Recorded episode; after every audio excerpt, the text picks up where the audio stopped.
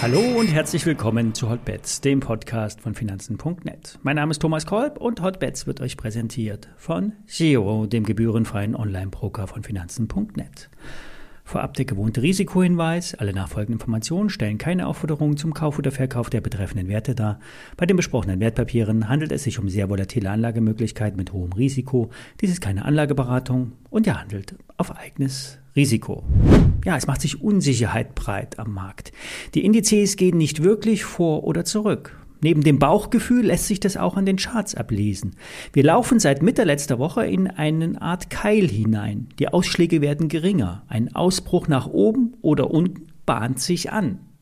Marius von Projekt 30 erkennt einen Buy-Trigger und einen Sell-Trigger aus einer Formation heraus.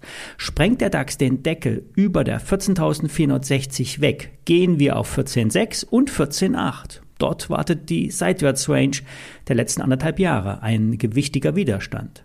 Es kann aber auch sein, dass wir gar nicht so weit kommen.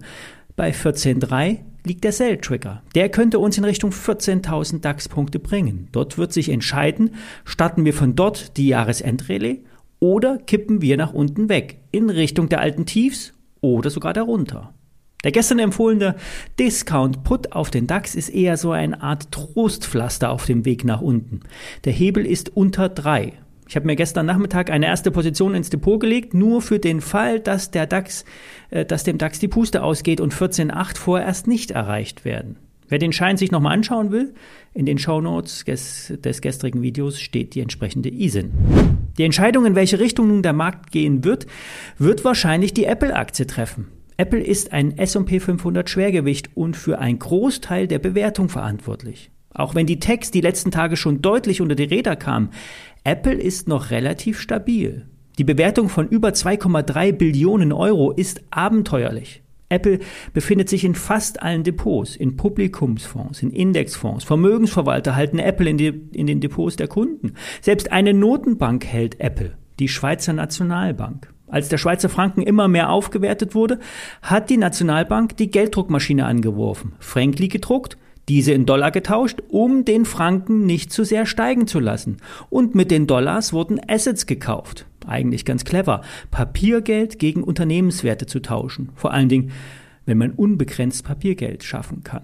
Anyway, Apple ist das Zünglein an der Waage. Das, was mit Amazon und Tesla passiert ist, kann sich auch bei Apple wiederholen. Der Abverkauf könnte einsetzen und damit die Märkte in Schwierigkeiten bringen.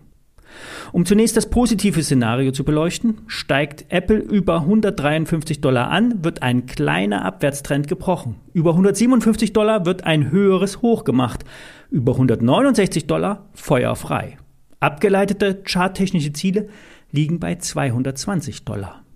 Das negative Szenario könnte schon unter 146 Dollar einsetzen. Das sind 2 Dollar unter dem gestrigen Schlusskurs. 134 Dollar ist die letzte Haltemarke der Bullen. Darunter drohen 30 Prozent Abschlag. Und das muss es nicht gewesen sein. Auch hier lassen sich charttechnische Ziele ableiten. Haltet euch fest, 65 Dollar. Das klingt absurd und sollte aktuell nicht wirklich eine Zielmarke sein.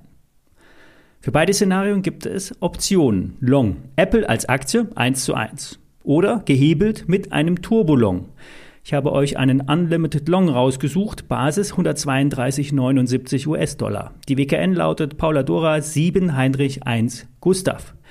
Der Schein hat einen Hebel von fast 10. Die Short-Variante setze ich mit einem nicht zu hoch gehebelten Produkt ein, denn abwärts geht es immer schneller als aufwärts. Das heißt, wenn wir fallen, fallen wir prozentual schneller und der Schein gewinnt schneller, auch bei einem geringeren Hebel. Und ein Anstieg der Apple ist nicht von der Hand zu weisen. Man darf sich in ein Szenario nicht ganz so sehr verbeißen. Man muss eine Idee haben, ein Szenario, was man favorisiert, aber nicht unbeirrt daran festhalten. Ich setze auf das Short-Szenario, werde aber über 157 Dollar auflösen. Den Schein werde ich zur US-Eröffnung erst kaufen, wenn der Gesamtmarkt zur Schwäche neigt. Gehen wir mit starken grünen Kerzen durch die Decke, wird das Apple Short-Szenario verworfen. Der Short hat die WKN Paula Dora 9.3 Richard Nordpol, ebenfalls ein endlos laufendes Produkt. Die Knockout-Schwelle wird täglich leicht angepasst und liegt aktuell bei 171,3 US-Dollar. Der Schein kostet 2,30 Euro zu 2,32 Euro. Alle ISINs stelle ich wie immer in die Show Notes. Das war's für heute. Ich melde mich morgen wieder. Bis dahin.